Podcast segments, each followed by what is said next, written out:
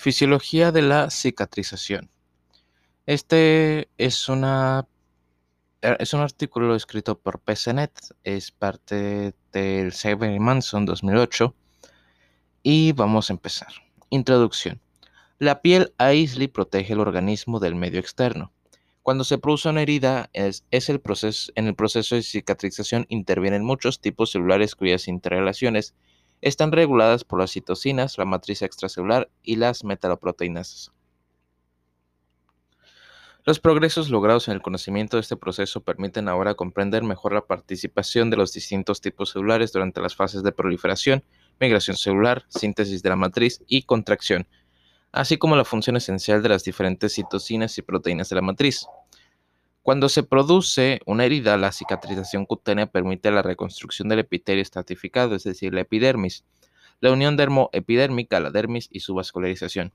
La aparición de una alteración funcional durante este proceso conduce bien a un retraso de la cicatrización que puede dar lugar a una herida crónica o bien a la formación de una cicatriz patológica de tipo queloide. Cicatrización cutánea normal. Heridas agudas.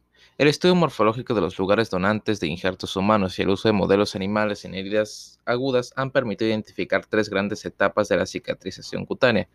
Durante la primera fase, que es de tipo vascular e inflamatorio, se produce un coágulo de fibrina en la herida y al mismo tiempo llegan células inflamatorias que garantizan su limpieza posterior. La segunda fase es la reparación de los tejidos dérmico y epidérmico que conduce a la epitelización de la herida. La fase final, menos conocida, es la de remodelación de la matriz extracelular y maduración de la cicatriz. Estas fases complejas se superponen en el tiempo. Estas fases complejas se superponen en el tiempo. Y creo que está incompleto el artículo. Bueno, fase inicial vascular e inflamatoria. Etapa vascular. En las heridas agudas, el componente vascular subendotelial queda al descubierto, por lo que implica una ruptura vascular que provoca la activación de los mecanismos de la coagulación y de la agregación plaquetaria. El factor esencial de la fijación de las plaquetas es el de von Willebrand, una glucoproteína de alto peso molecular que pertenece a la familia de las integrinas. La trombina y el colágeno extravascular también contribuyen a la agregación y a la activación de las plaquetas incluidas en el coágulo, a partir de sus gránulos, las plaquetas activadas liberan lisosomas y cuerpos densos de proteínas tales como la trombospondina, la, la fibronectina, el factor plaquetario 4, PF4, proteasas y metabolitos del ácido araquidónico. La extravasación sanguínea aporta otro grupo numeroso de proteínas como son el fibrinógeno, la fibronectina, la trombospondina, la fibronectina, la trombina y el factor de von Willebrand que dan lugar a la formación de coágulos de fibrina, producto final de las vías intrínsecas y extrínsecas de la coagulación.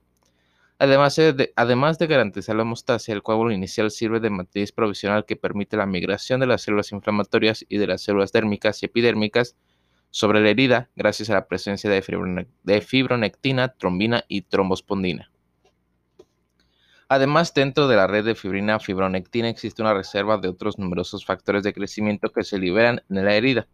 Entre estas citocinas, el factor de crecimiento derivado de plaquetas, PDFG, el factor de crecimiento de fibroblastos básicos, BFGF, y el factor de crecimiento transformante alfa-beta, TGF-alfa-beta, son los responsables de la migración y la activación de los polimorfonucleares neutrófilos y de los macrófagos. Estas son las células que van a luchar contra la infección y a limpiar la herida por medio de sus enzimas y y de la producción de radicales libres. En esta fase, las plaquetas y los macrófagos son las fuentes principales de citocinas y de factores quimiotácticos. Etapa inflamatoria. A una, fase, de vasoconstricción rápida, etapa inflamatoria, a una fase de vasoconstricción rápida indispensable para la hemostasia inmediata, sigue una vasodilatación que permite que las células circulantes lleguen al foco de la herida. Esta vasodilatación depende de numerosos factores entre los que se encuentra la histamina, algunos derivados del complemento que son 3C3A y C5A y las prostaglandinas. Los polimorfonucleares neutrófilos y los monocitos son atraídos hacia la herida no solo por los factores liberados por las plaquetas, sino también por los péptidos bacterianos, los factores de complemento y los productos de la degradación de la fibrina. Gracias a sustancias proinflamatorias como las citocinas, en la superficie de las células endoteliales se expresan selectinas y moléculas de adherencia que reducen la velocidad y captan a los polimorfonucleares neutrófilos. La expresión de las integrinas beta 2 por los leucocitos permite que se refuercen sus interacciones con las células endoteliales y aumente la diapédisis hacia la herida. Los neutrófilos son los primeros leucocitos que llegan a la herida donde liberan enzimas proteolíticas como elastasa y colagenasas que favorecen la penetración de las células en ella. También garantizan la limpieza de las lesiones y ejercen una acción antiinfecciosa local antes de ser fagocitados por los macrófagos presentes en la herida. Producen además citocinas preinflamatorias que intervienen en la atracción y la proliferación de fibroblastos y queratinocitos. Los monocitos se fijan a las células endoteliales y migran a la herida de una manera similar a como lo hacen los neutrófilos. Una vez en el medio tisular, se diferencian a macrófagos y se adhieren a las proteasas de la matriz extracelular mediante las integrinas. Los macrófagos ejercen una función antiinfecciosa y de limpieza local gracias a su capacidad de fagocitosis y participan así en la remodelación de la matriz pero sobre todo son, como las plaquetas, una fuente esencial de citocinas preinflamatorias, interleucina 1, factor de necrosis tumoral y los factores de crecimiento como el factor de crecimiento de tipo de insulina, IGF-1, el factor de crecimiento transformante beta y el factor de crecimiento de plaquetas. Estas proteínas amplifican la respuesta inflamatoria y estimulan la proliferación de los fibroblastos, la producción de colágeno y desde la perspectiva más general, la formación de tejido de granulación. La interleucina 1 y el factor de necrosis tumoral alfa producidos por los neutrófilos y los macrófagos estimulan la síntesis de óxido de nitrógeno. El óxido nítrico óxido de nitrógeno contribuye a la activación antiinfecciosa en la herida, ejerce una función inmunomoduladora y estimula la proliferación y la migración de los queratinocitos. Entre 48 y 72 horas después de la aparición de la herida, las células predominantes son los macrófagos, cuyo número supera el de los neutrófilos. Hacia el quinto o séptimo día, el número de células inflamatorias que persisten es escaso y son los fibroblastos los que se convierten en el tipo celular predominante. Fase de reparación del tejido. Formación de tejido de granulación. Esta fase, que depende en gran medida de las citocinas, dura de 10 a 15 días y comprende la proliferación de fibroblastos, la angiogénesis y la síntesis de matriz extracelular. La migración de los fibroblastos hacia la herida es precoz a partir de las 48 horas y a ella contribuye a la expresión de su membrana de receptores de la familia de las integrinas para los componentes de la matriz extracelular, fibronectina, vitronectina, colágeno, etc. La migración y la proliferación de los fibroblastos dependen de las citocinas producidas por las plaquetas y los macrófagos, en especial del factor de crecimiento, el factor de crecimiento epidérmico, el, factor de necrosis tumoral alfa, el factor de crecimiento transformante beta y el factor de crecimiento de plaquetas, así como de los propios fibroblastos y la estimulación autócrina. La interleucina 4, secretada por los linfocitos T, mastocitos y fibroblastos, activa la síntesis de macromoléculas de la matriz extracelular por los fibroblastos. El factor de crecimiento transformante beta, 1, 2 y 3, puede estimular el depósito de matriz extracelular mediante mecanismos que comprenden un aumento de la síntesis de matriz y una disminución de su degradación. En los mamíferos, la actividad de las tres isoformas del factor de crecimiento transformante beta es compleja e implica la expresión de la integrina alfa y de las proteínas SMAD intracelulares, sustratos de receptores de serina, treonina, sinasas de la membrana y otros factores. Los fibroblastos, sintetizan una nueva matriz extracelular que en un principio está formada sobre todo por colágeno 3 y colágeno 1. También por fibronectina y proteoglucanos como el ácido hialurónico, la condroitina sulfato, el dermatansulfato y heparansulfato. También participan en la remodelación de la matriz a través de la producción de enzimas proteolíticas, entre las cuales las metaloproteinasas, que son las clogenasa o MMP1, gelatinasas o MMP2 o MMP2 y la estromilanasa o MMP3 también favorecen la inmigración celular en la matriz. Los distintos componentes de la matriz extracelular facilitan la migración de las células necesarias para la reparación del tejido, su posterior fijación en la herida y también su proliferación. La matriz actúa además como reservorio de factores de crecimiento que se absorben sobre los separanes sulfato. Existen también señales negativas que limitan la proliferación de los fibroblastos y la síntesis de colágeno como solo interferón alfa y la matriz de colágeno propiamente dicha. Entre la matriz celular y los fibroblastos se produce una interacción dinámica recíproca de forma que los fibroblastos participan en la síntesis y la remodelación de la matriz extracelular y ésta actúa modulando las distintas funciones de aquellos. La matriz y las células se orientan según sus fuerzas, de, sus fuerzas. La matriz y las células se orientan según sus fuerzas de atracción que se ejercen sobre la herida y la cicatriz. La emigración de las células endoteliales se efectúa a partir de los vasos sanos más próximos. Los capilares neoformados invaden la matriz provisional rica en fibrina y fibronectina gracias a una interacción dinámica entre las células endoteliales, las citocinas angiogénicas, la organización tridimensional y componentes de la matriz extracelular como fibronectina y, los proteoglucanos. Las citocinas más angiogénicas durante la, durante la cicatrización son el BFEGF, sintetizado por fibroblastos, macrófagos y células endoteliales, el factor de crecimiento transformante beta, las angiopoyetinas y el factor de crecimiento endotelial vascular, PEGF. La expresión en las células endoteliales de factores de la familia de las integrinas, en especial del alfa, receptor para la fibrina y la fibronectina, es indispensable para la angiogénesis. La hipoxia tisular también estimula la angiogénesis, a la que también contribuyen las proteasas que degradan la matriz extracelular. La angiogénesis da lugar a la formación de una red vascular indiferenciada, que es la granulación carnosa, visible en vivo hacia el quinto día. A continuación, la red capilar disminuye progresivamente al tejido de granulación a medida que se sintetiza colágeno y la herida evoluciona hacia una cicatriz. La contracción de la herida contribuye a acercar los bordes y está estrechamente relacionada con la formación del tejido de granulación. Esta contracción se debe a la transformación de algunos fibroblastos en miofibroblastos capaces de contraerse y transmitir su actividad contráctil al tejido adyacente gracias a la interacción entre las proteínas de su citoesqueleto y las de la matriz extracelular. La vía de señalización T, factor de crecimiento transformante beta, SMAT, ejerce una función importante en la regulación de los fenómenos de contracción y de fibrosis fisiológica o patológica como los queloides. Epitelización epitelización. Epitelización. La reepitelización, epitelización, se desarrolla en varias fases. Migración de las células epiteliales a partir de los bordes o de los anejos, multiplicación y por último diferenciación de la epidermis formada. Al mismo tiempo se procede a la síntesis de la unión dermoepidérmica gracias a las interacciones entre dermis y epidermis.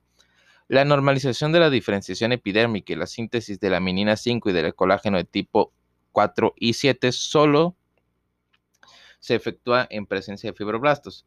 La epitelización es determinante en las heridas poco profundas como las quemaduras superficiales o las dermoabrasiones. Los queratinocitos emigran sobre los componentes de la matriz fibronectina, colágeno 1 y 6, tromboprostina, orientándose ellos mismos sobre las fibras de colágeno según un fenómeno denominado guía por contacto. Su fenotipo es el de células basaloides que emiten pseudópodos.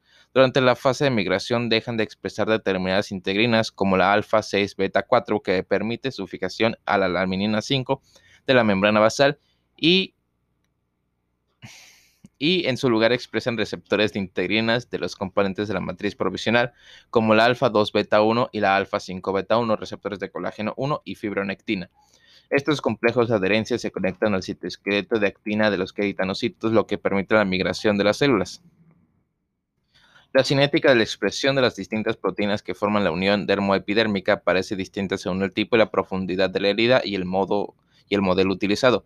Sin embargo, durante la epitelización, la expresión de la, laminina 5 y de colágenos 4 eh, y 7 parece más tardía que la de la beta que la de la BP 180 y 130. Los receptores peroxidasa, eh, peroxisoma proliferador activado PPR, PPAR son receptores nucleares que controlan la transcripción de numerosos genes implicados en la apoptosis. Su expresión aumenta en los queritanocitos durante la cicatrización, durante la fase inflamatoria en el caso de la PPAR alfa y durante toda la cicatrización en el caso de la PPAR beta gamma. Tienen una inter tienen una intervención importante en la atracción a las células inflamatorias y en la resistencia de los queratinocitos a las señales apoptósicas, estimulando así la proliferación y la migración. Cuando la herida queda cerrada por una monocapa de queratinocitos, estos interrumpen su migración, se multiplican y se diferencian. En este momento adquiere su fenotipo de diferenciación habitual y comienza a sintetizar queratinas, fluoragina, involucrina, etc. El óxido nítrico y los factores de crecimiento de la familia del factor de crecimiento E, el factor de crecimiento de los queratinocitos y los factores de crecimiento transformantes alfa y beta son los estímulos más importantes durante la fase de epitelización, es decir, de la adherencia y migración de los queratinocitos, así como de la reconstrucción de la unión dermoepidérmica. Sus acciones sobre, la proliferación y o desplazamiento de los queratinocitos y sobre la regulación de las moléculas de adherencia se han estudiado in vitro. Estos factores producidos por los fibroblastos o los queratinocitos de forma autócrina o parácrina se encuentran en grandes cantidades en las heridas en este estadio de la cicatrización. Solo, solo, cuando se acaba esta fase se produce la colonización de la epidermis por las células de Langerhans y los melanocitos. Fase de maduración. La remodelación de la matriz extracelular pasa por una fase inflamatoria y proliferativa que se prolonga dos meses después del cierre de la herida y a la que sigue una fase de regresión que puede persistir hasta dos años.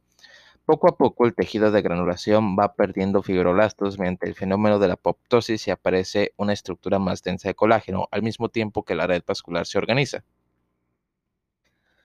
La contracción de la herida concluye el día 21, en esta fecha se alcanza el máximo contenido de colágeno, pero la resistencia de la cicatriz al estiramiento solo es de alrededor del 15% de la que se observa de la piel normal. La remodelación de la matriz incrementa de manera considerable la resistencia de la cicatriz, que alcanza el 80-90% de su fuerza final hacia la sexta semana. La fibronectina y el ácido hialurónico, inicialmente necesarios para la migración y la proliferación solar, sufren una lisis progresiva y son sustituidos por colágeno, fibras elásticas y glucosaminoglucanos, como dermatansulfato, condroitina 4-sulfato. Estos forman una matriz que posee mayor resistencia a las fuerzas de tracción. Las colagenasas MMP1 y 8 y las gelatinasas MMP2 y 9 y sus inhibidores inhibidores tisulares de las metaloproteinasas TIM las proteasas sintetizadas por los fibroblastos, los poliformonucleares y sobre todo los macrófagos tienen una intervención importante en los fenómenos de remodelación de la matriz. Esto mediante la, eh, que favorecen la lisis y la síntesis de nuevas moléculas de la matriz mejor orientadas. La edad, las fuerzas de tensión, y la presión influyen en la síntesis y en su organización de las moléculas de colágeno. Sin embargo, las cicatrices son siempre menos resistentes y menos elásticas que la piel normal, en parte debido a un cierto déficit de elastina y en parte a la relativa desorganización de la matriz extracelular reconstruida. Cicatrización en el feto. Durante los dos primeros tercios de la gestación, la cicatrización cutánea es rápida en el feto, sin formación de tejido eh, de granulación ni signos inflamatorios, por lo que se restituye una piel sin cicatriz. Sin embargo, esta restitución ad integrum ad integrum depende a la vez de la edad gestacional y el tamaño de la herida. Los mecanismos responsables de esta cicatrización ideal eh, se han estudiado en modelos de animales, pero siguen siendo mal conocidos. El ambiente intrauterino no parece influir en la capacidad de cicatrización como lo demuestran los experimentos de trasplante de piel adulta a fetos. Una de las diferencias esenciales entre la cicatrización fetal y la del adulto es la ausencia de la fase de inflamación aguda. Las diferencias en la, en la, composición de la matriz extracelular entre el adulto y el feto son importantes y pueden influir en la migración, proliferación y diferenciación de las células y sobre todo en la arquitectura y la organización de las fibras de colágeno. El ácido hialurónico abundante en la dermis fetal inhibe la agregación plaquetaria en la fase inicial de la cicatrización, con lo que disminuyen las con lo que disminuye la liberación de factores de crecimiento en la herida y la fase inflamatoria. Su degradación en algunos modelos experimentales se asocia también a la evolución hacia un tipo de cicatrización fibrosa en el feto. Durante la cicatrización fetal en la rata, la ausencia de cicatriz se asocia a un aumento de la síntesis de determinadas metaloproteinasas como la MMP1, la 9 y la 14, y a una distintiva y a una disminución relativa de los TIM, lo que favorece el recambio de las proteínas de la matriz y la migración de las células fetales. Además, la síntesis de la matriz de colágeno es más rápida que en el adulto y no se producen depósitos excesivos ni, desorganización de las fibras con una relación entre los colágenos 3 y 1 que disminuye a lo largo de toda la gestación. Las células fetales pueden responder normalmente al factor de crecimiento transformante beta y al factor de crecimiento de plaquetas que poseen propiedades fibrinógenas, pero estos factores de crecimiento que se liberan sobre todo en la fase vascular e, inflamación e inflamatoria de la cicatrización son relativamente escasos in vivo tanto en el suero como en las heridas de los fetos. En fechas más recientes se ha demostrado en la rata que la cicatrización fetal sin cicatriz se asocia a una notable disminución de la producción del factor de crecimiento K1 y 2 y el receptor de BFGF. La excepcional capacidad de las células fetales para multiplicarse y ser toleradas por el receptor ya ha encontrado una primera aplicación clínica en el tratamiento de las quemaduras de niños con sustitutivos de piel realizados a partir de células cutáneas fetales halogénicas. Cicatrización en el anciano. Los estudios realizados en animales y en el ser humano indican que el envejecimiento se asocia a trastornos de la cicatrización. No existe ningún modelo animal estandarizado para el estudio de la cicatrización en el anciano. La morfología de la piel cambia con la edad, con disminución del espesor de la dermis, del número absoluto de células y el número de folículos eh, pilosos que en fase de anágeno, aplanamiento de la unión dermoepidérmica y desorganización de la microcirculación. Los estudios que se efectúan en el ser humano deben tener en cuenta los factores asociados al envejecimiento, las alteraciones múltiples y en concreto la toma de medicamentos que pueden influir también en la cicatrización. La capacidad para la cicatrización y su calidad dependen a menudo de las enfermedades concurrentes. Varios estudios llevados a cabo con voluntarios han demostrado una disminución de la velocidad de la epitelización en los ancianos sanos en relación con la que se observa en personas jóvenes, en el caso de heridas superficiales o de ampollas de succión. Se produce un retraso tanto en la fase inflamatoria como el de la epitelización. En general, la cicatrización de los ancianos parece caracterizarse por una disminución de la respuesta inflamatoria. El número de células inflamatorias en la fase inicial de la cicatrización no disminuye, pero varios estudios han demostrado una modificación de la relación entre macrófagos maduros e inmaduros y una reducción de su capacidad para la fagocitosis junto con un aumento de la infiltración por polimorfonucleares neutrófilos. Las capacidades de migración, proliferación y síntesis de fibroblastos son menores en los ancianos que en las personas más jóvenes, lo que se traduce en vivo en la disminución del número de fibroblastos que colonizan la herida y una menor cantidad de colágeno y fibronectina tanto en la piel normal como en las heridas agudas y crónicas de los ancianos. También se ha observado una reducción de la capacidad celular para producir o responder al EGF, el, KE, el KGF, al PDGF y al factor de crecimiento transformante beta 1 in vitro sobre los fibroblastos obtenidos de donantes de edad avanzada e in vivo en los animales viejos. En un modelo murino de herida aguda se ha observado una gran alteración de la expresión de EGF y de su receptor de la edad. Es probable, es probable que estas alteraciones fenotípicas participen en el retraso de la síntesis de colágeno, la angiogénesis y la epitelización que se observa en los ancianos. La síntesis de colágeno es menor en los ancianos que en las personas jóvenes, pero parece que el colágeno está mejor organizado, con lo que a menudo la cicatriz es menos visible que en los jóvenes y solo en casos excepcionales se forma queloides. Al mismo tiempo, la actividad proteolítica mediada por las, por las metaloproteinasas 2 y 9 aumenta in vivo durante la cicatrización de las heridas agudas del anciano. Los estudios retrospectivos y prospectivos realizados en el ser humano parecen indicar que la resistencia mecánica de las cicatrices de escisiones es menor en el anciano. Cicatrización patológica. Las cicatrices patológicas pueden ser consecuencia de un retraso, heridas crónicas, de las alteraciones, cicatrizaciones retráctiles o un exceso granuloma piógeno o queloide en el proceso. Cicatrización excesiva. Los queloides son pseudotumores cutáneos intradérmicos fibrosos exuberantes con extensiones en patas de cangrejo y que por desgracia recidivan tras la extirpación quirúrgica. Se diferencian de las cicatrices hipertróficas en que éstas se limitan a la zona traumática, no muestran extensiones y tienden a la regresión espontánea. Al principio el aspecto del queloide es similar al de una cicatriz hipertrófica, cicatriz gruesa, eritematosa, pero sigue evolucionando después de seis meses se producen en heridas quirúrgicas, traumatismos, quemaduras o simples reacciones inflamatorias, como lo es la foliculitis por acné. Estos usos que aparezcan de manera espontánea son más frecuentes en la población de piel negra y en muchas ocasiones se asocian a determinados trastornos como el acné conglobado o las reacciones al cuerpo extraño. Durante su formación presentan una actividad fibroblástica excesiva responsable de una gran producción de fibras de colágeno gruesas e hialinizadas. La matriz extracelular es abundante y a la larga la, celularidad acaba siendo escasa. Los nódulos de colágeno así formados pueden rechazar a las estructuras vecinas. En su patogenia, aún mal conocida, intervienen anomalías en la regulación del sistema TGF-beta y proteínas SMAT, del equilibrio de las proteasas de sus inhibidores y de la producción de colágeno. In vitro, los fibroblastos obtenidos de cicatrices queloides muestran respuestas anómalas a la estimulación por el factor de crecimiento transformante beta, al contrario de lo que sucede con los fibroblastos procedentes de la dermis normal o las cicatrices hipertróficas. En las cicatrices queloides existe una producción autócrina excesiva de factor de crecimiento transformante beta, quizá por disminución de la expresión de las proteínas SMAT6 y 7 reguladoras de la actividad de este factor de crecimiento tumoral beta. La producción de colágeno es mayor en los fibroblastos procedentes de caloides y al mismo tiempo su degradación disminuye porque la capacidad de estas células para estimular la fibrinólisis también se reduce.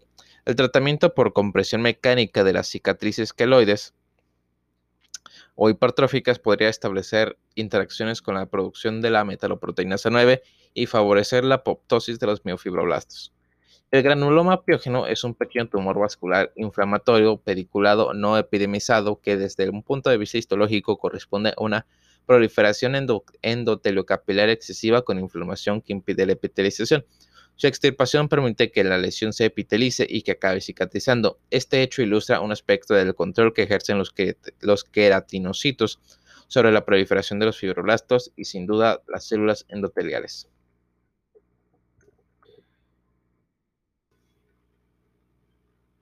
Ok, cicatrices, cicatrices retráctiles.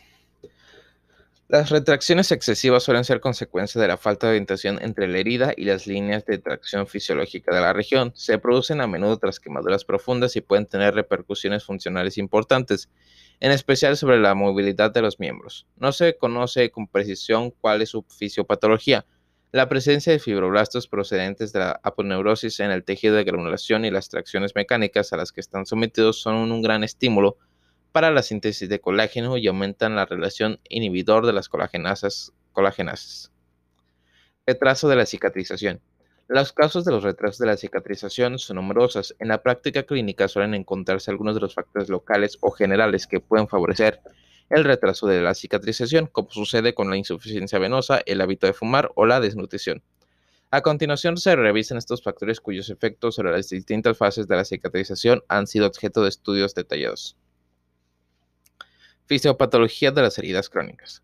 La fisiopatología de las anomalías de la cicatrización en la evolución de las heridas crónicas se ha estudiado sobre todo en las úlceras de las piernas de causa venosa, que son, con mucho, las heridas crónicas más frecuentes. Sin embargo, la alteración funcional del proceso de cicatrización de las heridas crónicas sigue siendo mal conocida, en gran parte debido a la inexistencia de un modelo animal adecuado. No obstante, en los últimos años se han desarrollado varios conceptos a partir de los datos recogidos en vivo e in vitro en el estudio de biopsias o de exudados obtenidos en pacientes con úlceras venosas de las piernas. Las concentraciones de PDGF, EGF, KGF, B FGF o del factor de crecimiento transformante beta en los exudados de las úlceras venosas que no cicatrizan no son significativamente menores que en los exudados de heridas crónicas en vías de cicatrización. Por el contrario, las concentraciones de citocinas proinflamatorias, por ejemplo, la interleucina 1, el factor necrosis tumoral y la interleucina 6, son mayores y disminuyen cuando la herida comienza a cicatrizar. Asimismo, el grado de expresión de los receptores de factor de crecimiento transformante beta es muy bajo en las úlceras de las piernas que no cicatrizan. La actividad mitogénica de los exudados de las heridas crónicas aparece muy reducida cuando se compara con la de fibroblastos o células endoteliales en cultivo, lo que probablemente se deba a la presencia de factores inhibidores. El mismo grupo que efectuó estos estudios ha demostrado que en fechas más recientes que en fechas más recientes que este efecto inhibidor depende in vitro de las vías de señalización intracelulares dependientes de RAS. La actividad global de las proteasas y de las metaloproteinasas, en especial de la metaloproteinasa 2 y 9, en los exudados de las úlceras venosas es mayor que en las úlceras agudas y disminuye cuando cicatrizan. Además, la presencia de metaloproteinasas activas 1 y 2 detectadas in situ mediante inmunistoquímica, hibridación in situ y simografía es significativamente mayor en la, en la lipodermatoesclerosis que en la piel sana. La expresión de los factores activadores de las metaloproteinasas también se encuentran aumentadas en las biopsias de las úlceras venosas. Las proteasas que participan en la degradación de la matriz extracelular pueden ser responsables del retraso de la cicatrización al degradar a las proteínas necesarias para que se produzca, es decir, las proteínas de la matriz, los factores de crecimiento y sus receptores. Recientemente se ha estudiado el fenotipo de los fibroblastos procedentes de las úlceras venosas y su capacidad para multiplicarse y responder a un estímulo mitogénico como el de los factores de crecimiento. Los fibroblastos cultivados a partir de úlceras venosas tienen aspecto de células senescentes. Su capacidad para multiplicarse in vitro es escasa en comparación con la de los fibroblastos obtenidos en zonas de piel sana de la misma persona y de su capacidad para responder al PDGF beta beta que depende de la antigüedad de la úlcera, de manera que cuanto mayor es la antigüedad de la úlcera, menor es el número de, fibroblastos capaces de multiplicarse cuando se los estimula con la PDGFBB. Esto puede explicarse en parte en el al retraso de los protocolos terapéuticos en los que se utilizan factores de crecimiento tópicos. La identificación de las anomalías fenotípicas de los fibroblastos y de las propiedades de los exudados de las úlceras es reciente y por el momento no se dispone de explicaciones moleculares para ellas, por lo que es difícil establecer un vínculo causal con la microangiopatía venosa. Tabaco y cicatrización cutánea. En la práctica clínica a menudo se ha hecho responsable al tabaquismo de un retraso de la cicatrización, pero este efecto está poco documentado, tanto desde el punto de vista clínico como, como en el de los mecanismos intrínsecos de la cicatrización de la piel.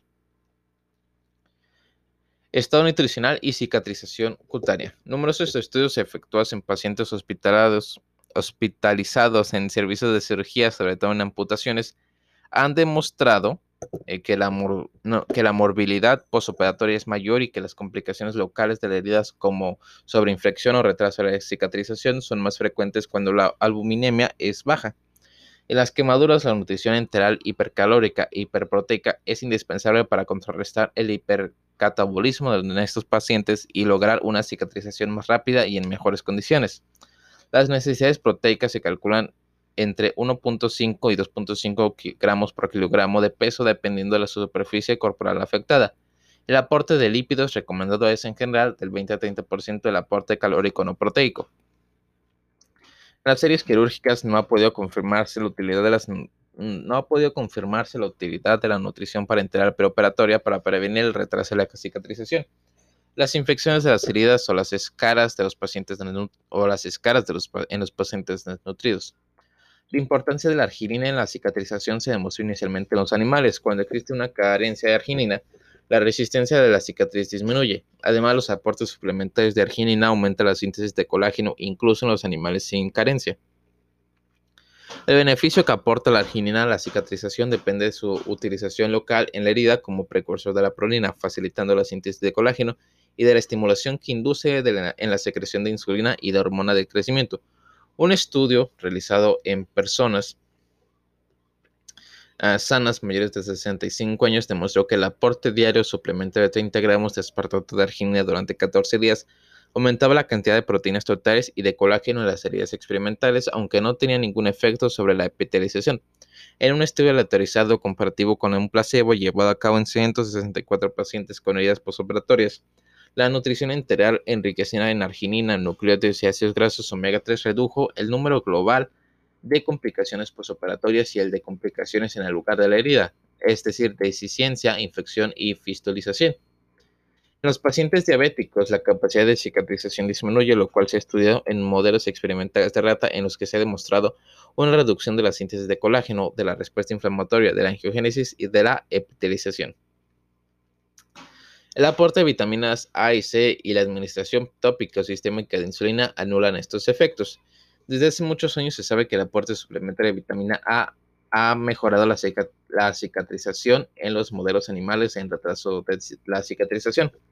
El efecto de la vitamina A sobre la circulación sigue siendo mal conocido, pero parece que estimula la fase inflamatoria, la proliferación de los fibroblastos, la síntesis de colágeno, la angiogénesis y la epitelización aunque no tendría efecto alguno sobre la contracción de la herida.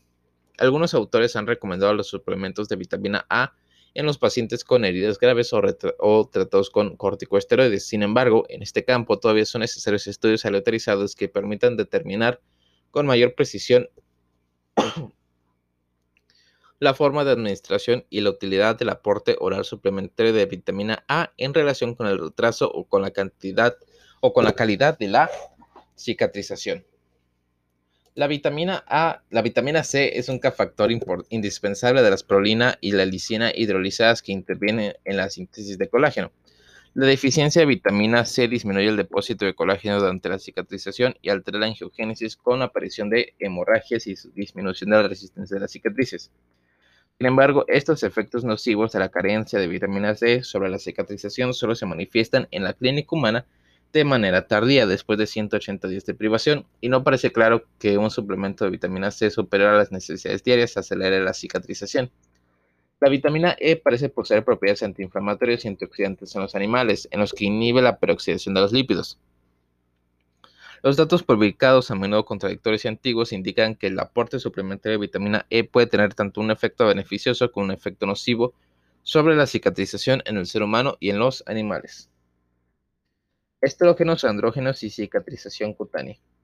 En la menopausia, la piel sufre importantes modificaciones con disminución de su grosor y de la cantidad de colágeno en la dermis. Estas modificaciones son reversibles con un tratamiento hormonal sustitutivo. Los fibroblastos de la dermis humana y las células inflamatorias poseen receptores de estrógenos, los cuales actúan en todas las fases de la cicatrización. En la fase inflamatoria, los estrógenos disminuyen la quimiotaxis de los polimorfonucleares neutrófilos de la herida y por tanto la concentración de proteínas liberadas por las células inflamatorias.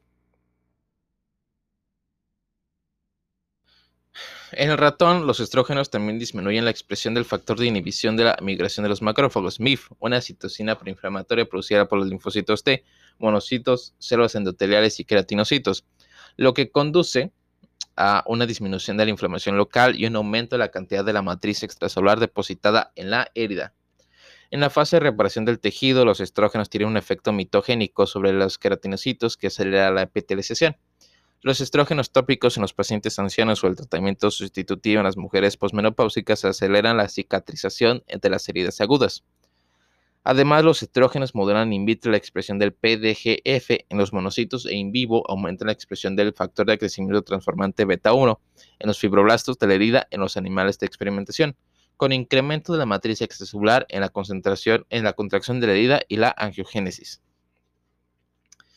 En la fase de maduración y de remodelación de la matriz, los estrógenos tópicos aumentan in vivo la producción de colágeno en la herida de los pacientes ancianos por ambos sexos, pero sobre todo de la mujer. Por el contrario, las cicatrices maduras son de mejor calidad, tanto desde el punto de vista macroscópico como microscópico, en las mujeres menopáusicas sin tratamiento sustitutivo que en las no menopáusicas. El aumento de la expresión del factor de crecimiento transformante beta 1 durante la cicatrización inducido por los estrógenos acorta la cicatrización pero de su calidad estética, como se ha demostrado en otras situaciones patológicas en las que aumenta la producción del factor de crecimiento transformante beta 1. El efecto de los andrógenos sobre la cicatrización cutánea está menos estudiado. La castración del ratón macho acelera la cicatrización cutánea, disminuye la fase inflamatoria, la llegada de los monocitos a la herida y aumenta la producción de matriz extracelular. Este efecto podría deberse a la modulación de la producción de citocinas preinflamatorias, interleucina 1 y factor de necrosis tumoral alfa, producida por los andrógenos in vitro en distintos tipos celulares. Bacterias y cicatrización cutánea. La microbiota integrante de las heridas crónicas es polimicrobiana y está formada principalmente por estafilococos, aureus, Staphylococcus epidermis, Bacillus cianeco, Bacillus gram negativos, Enterococos y Streptococcus, en proporciones que varían según los estudios, las heridas estudiadas y el modo de obtención de las muestras. La interacción entre la microbiota y la herida suelen describirse en tres fases, contaminación, colonización e infección. La contaminación y la colonización son proliferaciones de los microorganismos en la superficie de la herida y no entorpecen la cicatrización. Por el contrario, la infección es una invasión de los tejidos sanos periféricos y subyacentes por los microorganismos que provoca una reacción del huésped con fiebre, eritema, pus y retraso de la cicatrización. En la práctica, a partir de los estudios Red Robson, la infección de una herida crónica se define por la presencia de más de 10 a las 5 microorganismos por gramo de tejido. En este caso, el retraso de la cicatrización inducido por la infección forma parte de los signos clínicos de esta. Estrés y cicatrización. Varios estudios han demostrado que el estrés puede retrasar la cicatrización de los modelos de heridas agudas tanto en los animales como en el ser humano. Este retraso podría deberse a una menor expresión de las citocinas proinflamatorias y de, determinados factores de crecimiento durante la cicatrización en el animal estresado y a una mayor sensibilidad a la infección. Conclusión. Los procesos efectuados en citología, histología e inmunología en los últimos años han sido considerables Sin embargo, su abundancia y diversidad no hacen olvidar al carácter fragmentario. Ah, no hacen olvidar a las, olvidar su carácter fragmentario. Parece presuntuoso proponer en este momento un esquema coherente y exhaustivo del proceso de cicatrización. No obstante, sí, puede, sí, pueden retenerse algunas notaciones prácticas. El estudio aislado de la herida aguda o crónica no basta para definir su terapéutica y no hay que olvidar la valoración mediante una anamnesis sencilla, una exploración clínica cuidadosa y algunas pruebas complementarias de los cofactores que pueden intervenir en la cicatrización.